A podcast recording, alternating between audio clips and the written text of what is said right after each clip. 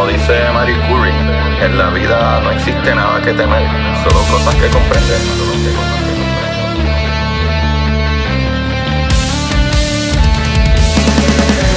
Recuerden correr y buscar la manera de aprender que más le divierta.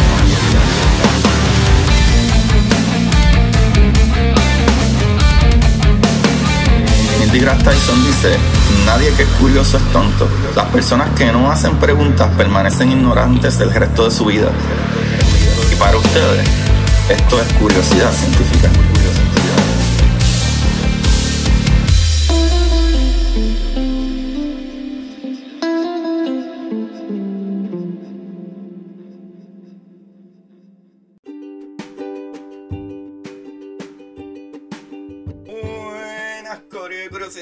Bienvenido otro día más, otra semana maravillosa. Espero que se encuentren bien aquí, como siempre, su host Agustín Valenzuela trayéndole las maravillas, hermosura y preciosura del universo. Eh, estoy súper feliz. Pues, Yo siempre digo estas cosas, pero es que en verdad hay que estar feliz de la vida, mano. Por más difícil que a veces las cosas se vean. Y pues en especial porque el libro se sigue vendiendo. Para los que no saben, eh, yo escribí un libro que se llama Curiosidad Científica, el universo en arroz con habichuela. Y veo que la gente sigue, ¿verdad? Enviándome mensajes de que les llegó, mensajes de que, wow, ya me leí la mitad y etcétera. Y esto está súper brutal. Ojalá me hubiesen enseñado así en la escuela y en verdad eso me llena de tanta felicidad. Eh, porque uno como escritor, tú no sabes cuándo terminar o si toda la idea está bien o a veces relee y se escucha bien y de momento como que wow, pero es un proceso súper difícil y es súper emocionante cuando gente lo está apreciando y te dice wow, te quedó bien, te quedó, sabes, en verdad lo entendí súper bien porque es un tema un poco difícil y eso más todavía dice que el trabajo de que ¿verdad? Mis explicaciones hayan sido en arroz con habichuela, significa que lo he hecho bien. So, gracias, gracias. Y sigan enviándome mensajes, porque yo veo que más gente ha comprado el libro, pero no todo el mundo envía mensajes. Corillo, todo el que haya leído el libro y lo, vea, escríbanme y díganme si les gustó o no. Lo que tampoco me tienen que halagar todo el tiempo. Eh, lo que quiero es saber si lo hice bien para poder seguir dándole, ¿verdad? Cosas buenas y- y informativas. So, gracias por eso, gracias, muchas gracias.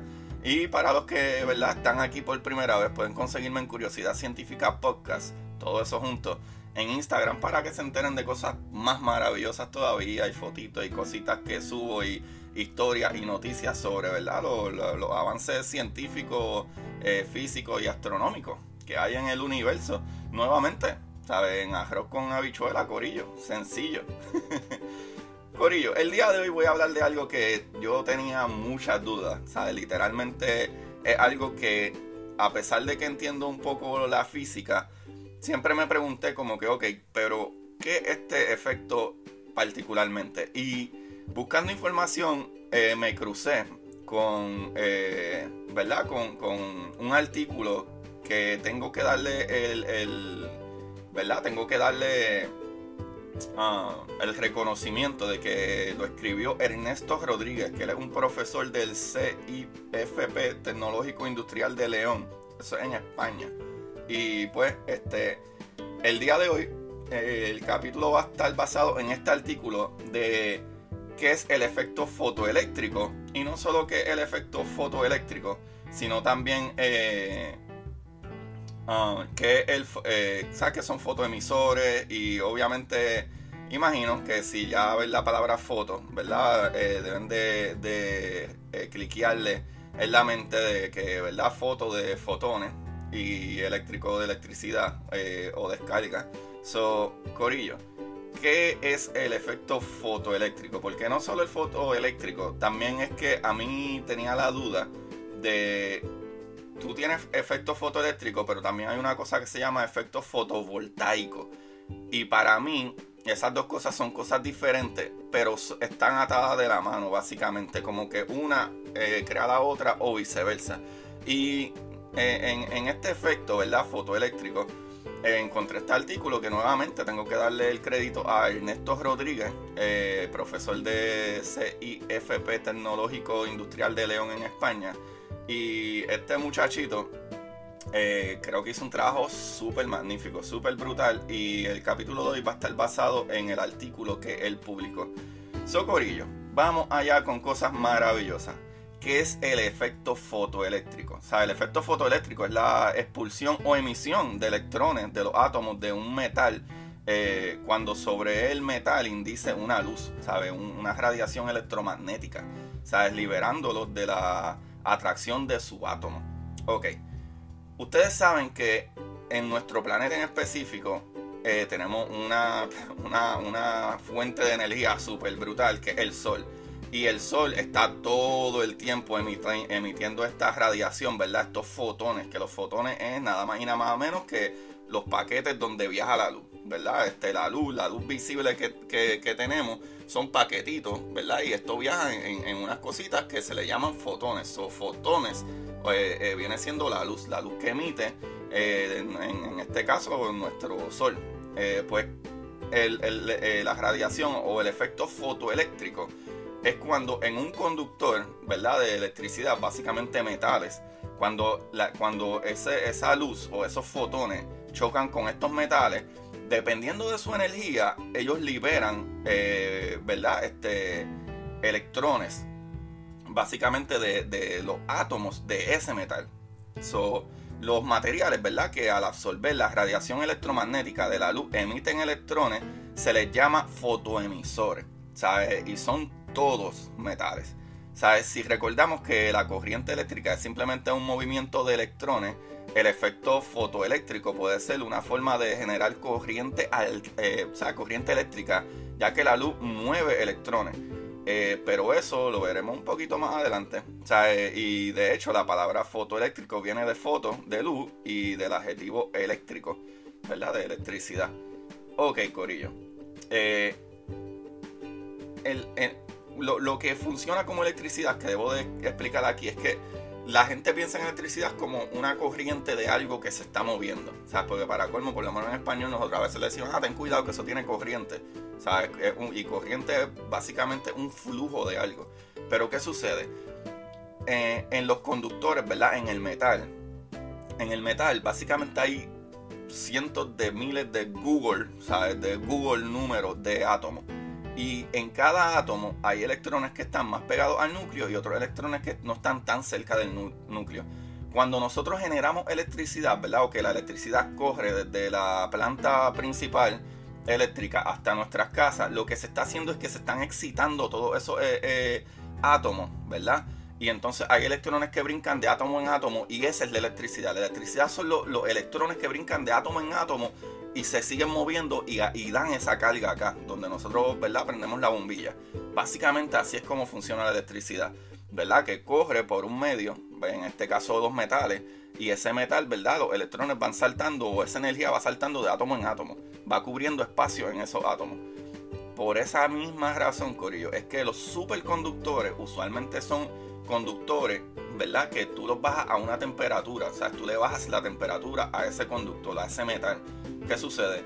Si tú le bajas la temperatura a ese conductor, ¿verdad? Ese metal, los átomos están más tranquilitos, no se mueven mucho, o sea que es mucho más fácil para el electrón brincar de uno en uno en vez de estar tratando de brincar de un átomo a otro y el otro átomo se mueve para el lado como que fallaste, no me cogiste, ¿sabes? es básicamente eso.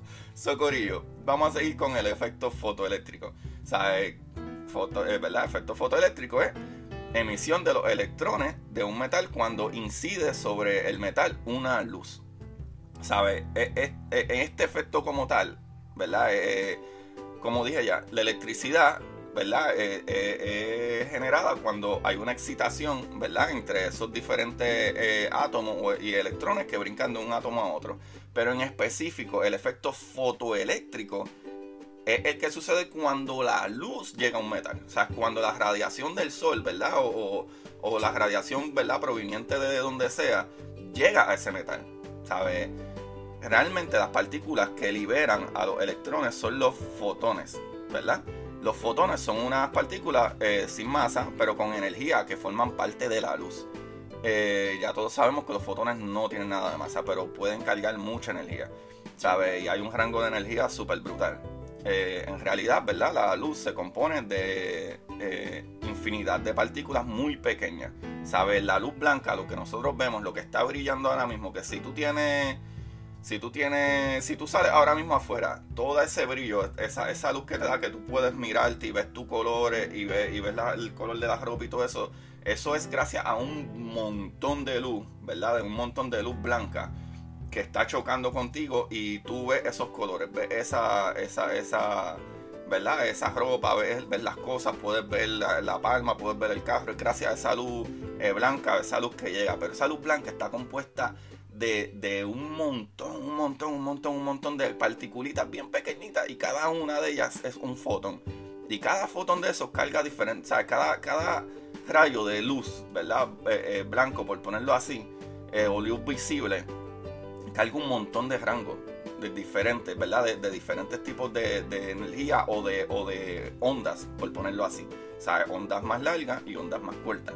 So, eh, cuando estos fotones llegan al metal por medio de la luz, ¿verdad? A, incidir sobre un electrón del átomo del metal, si el fotón tiene suficiente energía, esta energía se la cede al electrón y lo libera de su última capa.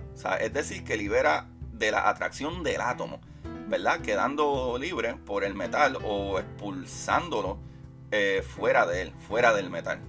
¿Qué sucede aquí? Ustedes me han escuchado hablar un poquito ya anteriormente de ionización. O sea, la ionización es cuando de momento viene eh, un rayo, ¿verdad? Eh, que tiene suficiente energía y noquea, le da tan duro, ¿verdad? O carga de tanta energía un electrón que ese electrón sale volando. O sea, y eso se conoce como ionizar también. O sea, eh, ionizar es que le quita o le añade electrones. O sea, either or. Pues, ¿qué sucede? Básicamente, cuando estamos hablando de ¿verdad? De este, de este problemita de, efectos fotoeléctricos es básicamente cuando la luz llega, ¿verdad? Ese fotón llega y está tan cargado de energía que le da eh, eh, a ese electrón y ese electrón se carga energía y salta más todavía como que ¡wow! ¿Sabes? Como si se bebiera un energy drink y sale volando activado. ¿Sabes? ¿Y qué sucede? Pues se libera ese electrón o, parte de eso, ¿verdad? Hay otra parte que puede suceder pero este, este principal, ¿verdad? Este principal efecto de cuando la luz choca se llama el fotoeléctrico, el efecto fotoeléctrico. Ahora, los electrones más cercanos al núcleo están muy unidos a él. So, esto sucede básicamente en los electrones que están más lejos del núcleo. O sea, hay unos electrones que están más cerca o, tienen más energía y los que están más cerca del núcleo tienen eh, poca energía. O los más externos son más que son los que tienen más energía, pero los que resultan más fáciles, ¿verdad? Eh, hacerle abandonar el átomo son esos que están más lejos o que tienen un poco más de energía, porque precisamente son los más alejados, ¿verdad? Y, menos unidos al núcleo. O sea, estos electrones son los que expulsan o liberan los fotones al llegar al metal, ¿sabes? Y se llaman electrones de valencia. ¿Sabes? Porque son los que pueden formar enlaces con otros átomos cercanos. ¿Qué sucede? ¿Qué te dice eso? Más o menos lo que le expliqué ahorita. ¿Sabe? Cuando estos electrones, ¿verdad? Se expulsan o liberan los fotones, ¿sabe? Al llegar al metal, ¿sabe? Que eh, estos protones pueden formar enlaces con otro átomo cercano a ellos. Pero ¿qué sucede? En el momento que ese fotón se brinca, ¿verdad? Porque cogió mucha energía, eh, ese, ese, enlace deja de de estar y puede, puede soltar ese enlace y ahí esa parte es la que vamos. O sea, realmente los electrones de valencia de un átomo, de un metal, están siempre unidos a otros electrones de otro átomo. O sea, es cercano del metal mediante lo que se conoce como enlace covalente. El enlace covalente, ya mismo lo voy a explicar. O sea, si un fotón expulsa un electrón de un átomo, ¿sabes? también se rompe ese enlace covalente que tenía. ¿sabes? Dejando un hueco en el enlace, ¿sabes? Esto es lo que se conoce como par electrón hueco. ¿Sabes? Siempre que se libera un electrón, eh, se deja un hueco en el átomo. ¿Sabes? Y pueden buscar imágenes de eso, que está súper nice. Eh, pueden buscar básicamente eh, lo que es hueco en el átomo o enlace covalente. Y, ¿verdad? cómo funciona eso es bastante sencillo. ¿Qué sucede? como dije ya, en el metal lo que son son un montón de átomos y, y todos esos átomos con electrones, hay unos electrones que en, ese, en cada átomo que están más cargados, o sea que están orbitando, por ponerlo así, no son órbitas como las de los planetas, pero por ponerlo así, están orbitando alrededor de ese átomo a una distancia más lejos del núcleo porque están más cargados y los que están menos cargados eh, orbitan o están básicamente en descanso cerca del núcleo. So, estos que están más cargados, al darle más carga todavía, siguen brincando. Es como si le dieran el energy drink y eso es lo que sucede y entonces dejan un hueco en ese átomo, ¿sabes? Son los electrones y los huecos que se generan al iluminar el material se mueven por su interior de forma aleatoria, ¿sabes? Sin tocar nada. Cada vez que un electrón encuentra un hueco, lo ocupa y libera la energía adquirida anteriormente por el fotón. Esto se llama recombinación de un par electrón hueco. Ahí está la cuestión. Ahora llegamos a la energía de enlace, ¿sabes? De un material. A la energía mínima para romper un enlace y generar un par electrón hueco. Para cada tipo de material, ¿verdad? Esta energía es constante y siempre la misma. ¿Sabes? Por ejemplo, en caso del silicio, esta energía eh, mínima es de 1.12 electronvoltios o EV. Recuerda, un EV es la energía cinética y movimiento. Sabe que adquiere un electrón cuando atraviesa un potencial de 1B, ¿verdad? O, un voltio. So, la energía de un fotón depende de la longitud de su onda, como les expliqué anteriormente. Sabe de la onda de la luz, ¿verdad? A la que pertenece. Sabes cómo la luz puede tener diferentes longitudes de onda, como les he explicado, ¿verdad? Está UV, esa ultravioleta y las diferentes ondas de ultravioleta como 100, 200, 315, 400. está la luz visible y está la luz eh, infrarroja, ¿sabes? Que son hasta, hasta 700 su longitud de nanómetros. ¿Sabes? So, básicamente la, la, ultravioleta puede ser de 100, 200, 300 y pico, 400 nanómetros, hasta una onda de luz que es muchísimo más grande.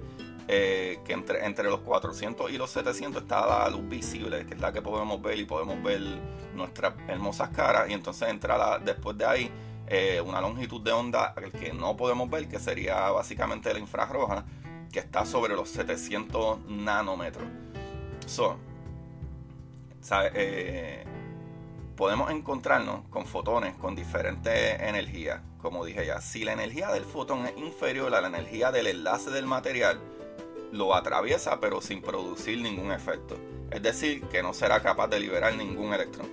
Por ejemplo, en el caso del silicio, los fotones con longitudes de onda superiores a 1.100 nanómetros tienen una energía inferior a 1.2 ¿verdad? electronvoltios y no pueden producir pares electrones huecos.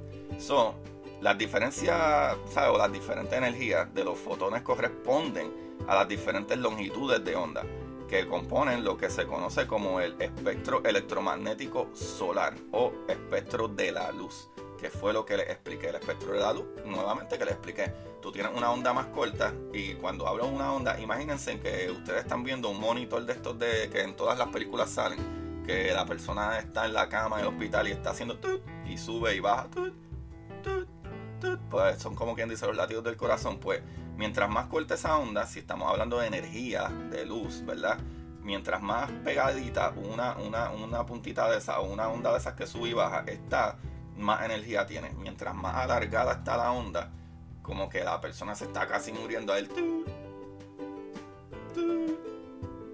eso, eso básicamente eh, pues tiene menos energía esa onda, lo cual también le pertenece un tipo de color, un tipo de energía, un tipo de, calor, ¿verdad? Que la, energía también se refleja en calor y es básicamente eso. So, las luces que tienen 400 y 700 nanómetros de longitud de onda son luces visibles. El resto no son visibles por el ojo humano. Hay, hay otros insectos, animales que sí pueden ver, por ejemplo, en energía de infrarrojo y cosas así. Y obviamente tenemos equipo, ¿verdad? Como, como el próximo telescopio que va para allá arriba, si no, ¿verdad? Si no sucede algo nuevamente, el James Webb Telescope, que va a ver todo en infrarrojo, que es básicamente la energía en, en temperatura, que nosotros los humanos por lo menos no podemos ver.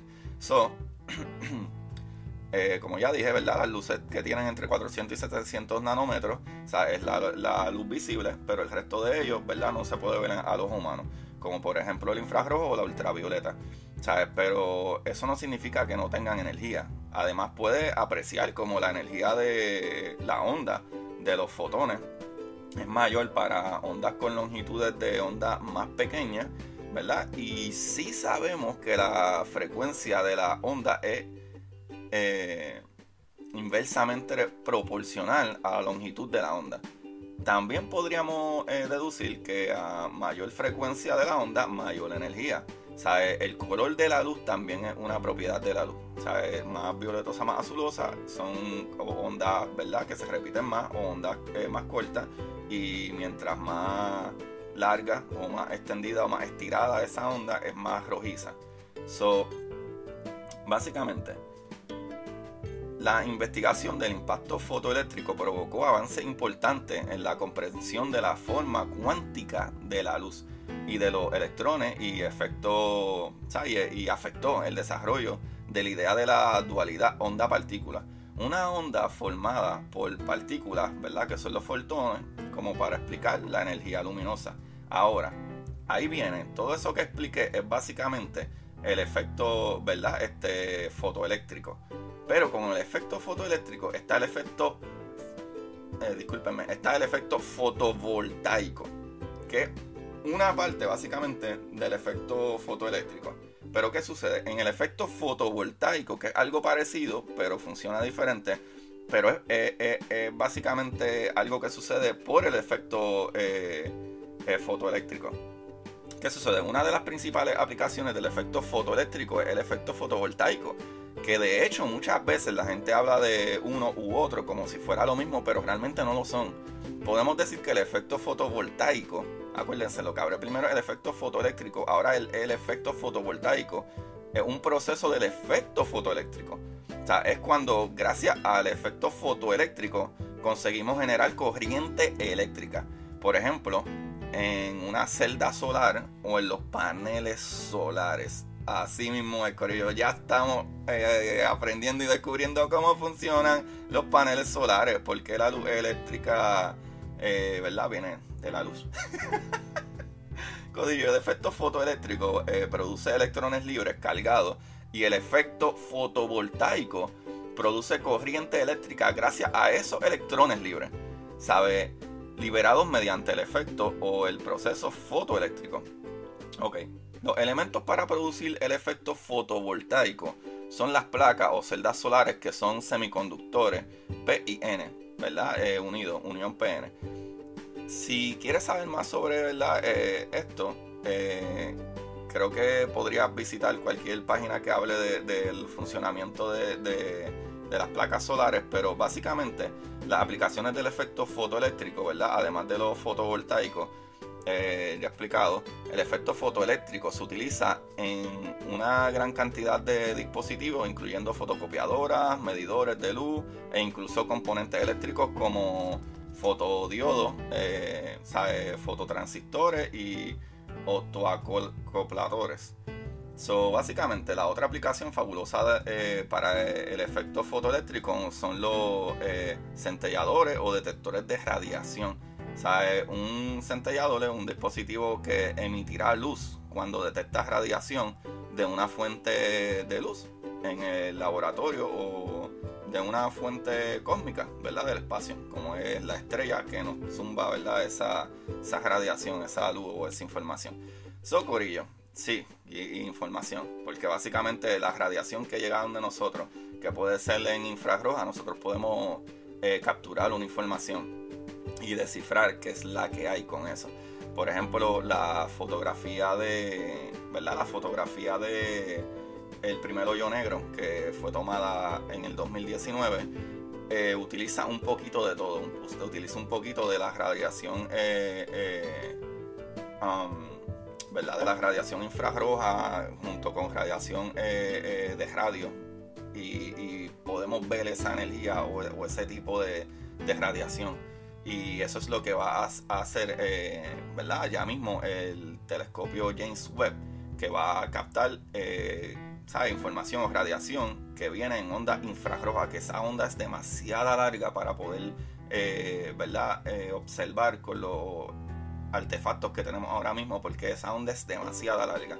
O sea, eso básicamente todo, tú, yo, la luna, irradiamos energía o irradiamos luz, pero irradiamos de forma infrarroja, que es de temperatura. So, todo lo que tenga una temperatura irradia infrarrojo.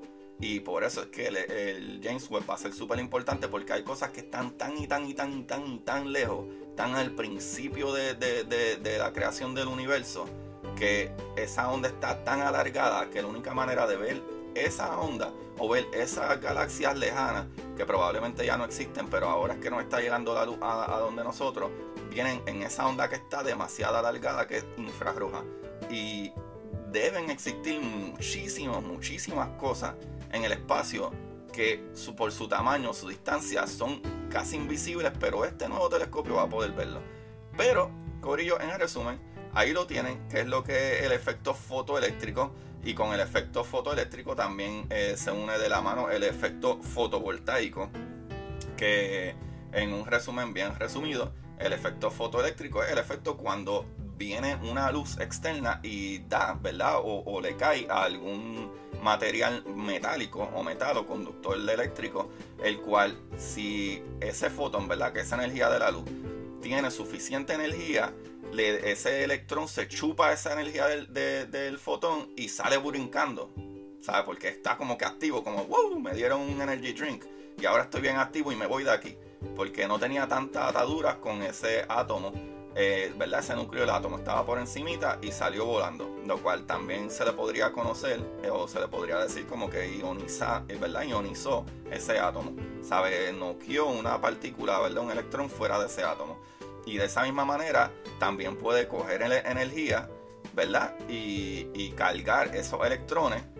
Y, ese, y ese release de energía, cuando ese electrón, ¿verdad? Quiere caer en, o otro electrón quiere caer en el espacio vacío que dejó en el átomo, eh, ¿verdad? Ese, ese boquete que dejó vacío en el átomo, eh, ya que rompió el enlace covalente que tienen un átomo con otro, pues al electrón ese irse, rompió ese enlace covalente y entonces deja un hueco en, ese espacio entre la unión de esos eh, eh, átomos, lo cual después cuando ese electrón decide soltar esa energía y volver a estar en un estado de descanso, eh, ¿verdad? Esa energía puede cargarse como energía para cargar, ¿verdad? Como tipo paneles solares que crean electricidad, como el efecto fotovoltaico. Ahí, ahí lo tienen el efecto eh, fotoeléctrico y el efecto fotovoltaico, que se utilizan en aplicaciones tan importantes como los paneles solares. Y para mí eso está súper, súper, súper brutal, Corillo. Creo que ya entendimos algo súper interesante, súper maravilloso, súper brutal. El día de hoy les quiero compartir a ustedes eh, un libro. Sí, mi libro, Curiosidad Científica, el universo en arroz con habichuela, papá no se pierdan Curiosidad Científica en el Universo en Arroz con Habichuela, un libro maravilloso, bello, hermoso, eh, el cual van a hacer, ¿verdad? Vamos a poder entender la física y la ciencia y la cosmología de una manera sencilla. Y aparte de eso, tengo un librito aquí que está súper buenísimo, súper buenísimo. Se llama Beyond Weird, de Philip Ball. Este es un libro bastante nuevo. Y es eh, Why Everything You Thought You Knew About Quantum Physics is Different ese libro, eh, ustedes saben que a mí me encanta la física cuántica, por eso es que me hago estas preguntitas de, ok, cómo es que funcionan los paneles solares? ¿O cómo es que esa energía del sol nosotros la podemos convertir en electricidad, ¿verdad? Y, qué sucede con estos conductores que mueven la electricidad. Eso yo creo que eso es muy interesante, Corillo. Nuevamente, eh, como ya les había dicho, este capítulo eh, tengo que dedicárselo o tengo que darle ¿verdad? La, pauta de que fue una publicación por Ernesto Rodríguez, que es profesor del CIFP, Tecnológico Industrial de León, en España. Gracias a Ernesto Rodríguez por esta, ¿verdad? este documento y, esta, y este artículo maravilloso. Está súper bien. Lo pueden conseguir en, en ariatecnología.com. Y eso a mí me encantó. Está súper, súper bueno. Corillo, ahí lo tienen. Espero que les haya gustado. Recuerden siempre buscar la manera de aprender que más les divierta. Ah, busquen mi libro, Curiosidad Científica, El Universo en Arroz con Habichuela. para que aprendan un poquito más. Se les quiere mucho, sigan cuidándose, usando máscara y pronto vendré un capitulito, ya que tanta gente me ha dicho, ah, ¿qué sucede con el coronavirus? Yo no soy un experto en coronavirus. Estoy tratando de conseguir a alguien que pueda hablarles de ello, especialmente en estos momentos de en, en, qué punto está la vacuna, qué es lo que vamos a hacer, qué es lo que se piensa, cuál es el plan, en qué proceso o etapa está la vacuna eh, y todas esas cositas. Pero mientras tanto, utilicen sus máscaras, lávense las manos, eh, ¿verdad? Lo más frecuente que puedan. Y les agradezco mucho, gracias, gracias a todos los que ya han comprado el libro, a todos los que le dan play a este programa y los que quieran ayudar con un poquito más, pueden ir a Anchor Listener Support y darme hasta 99 chavos al mes, ¿sabes? Para ayudar con este programa y seguir hacia adelante. Y muchas gracias nuevamente a los que dieron play por primera vez y ahí básicamente 119 capítulos más, si, si añadimos este, o 120 capítulos más, que pueden darle play y enamorarse de la ciencia, la física y mucho más allá del universo y nuestro planeta Tierra. Corillo, se les quiere, chequeamos, bye bye. Y para ustedes, esto es curiosidad científica. Curiosidad.